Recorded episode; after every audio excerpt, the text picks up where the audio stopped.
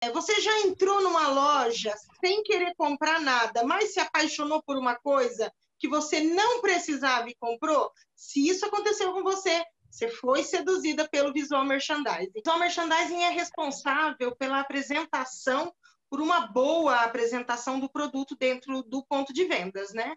Então, é, quando a pessoa fala assim, ah, mas eu não sei o que é isso, como que seria isso, né?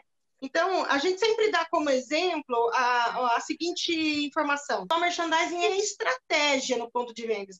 Se a gente atua é, é, é, de forma estratégia, o, o, o, lojista vende muito mais. Por quê? Porque toda loja está é, pensada para esse desenvolvimento, entendeu? Então, é o layout, é a vitrine, é a coordenação do produto. Então, tudo é pensado para vender.